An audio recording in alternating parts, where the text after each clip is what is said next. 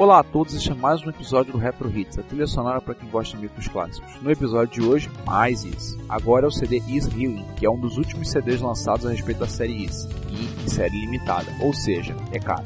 Saiu em 2001 e as músicas têm versões New Age muito bacanas. Segundo um amigo nosso e colecionador, Moacir Alves, o disco esgotou-se no dia do lançamento. Ou vocês acham que é só nos Estados Unidos que tem gente fazendo fila na porta de loja para comprar certos itens? Não mesmo. A lista de músicas, como sempre, está lá no show notes. E esperamos que vocês gostem. Então, curtam o som e nos vemos no próximo episódio.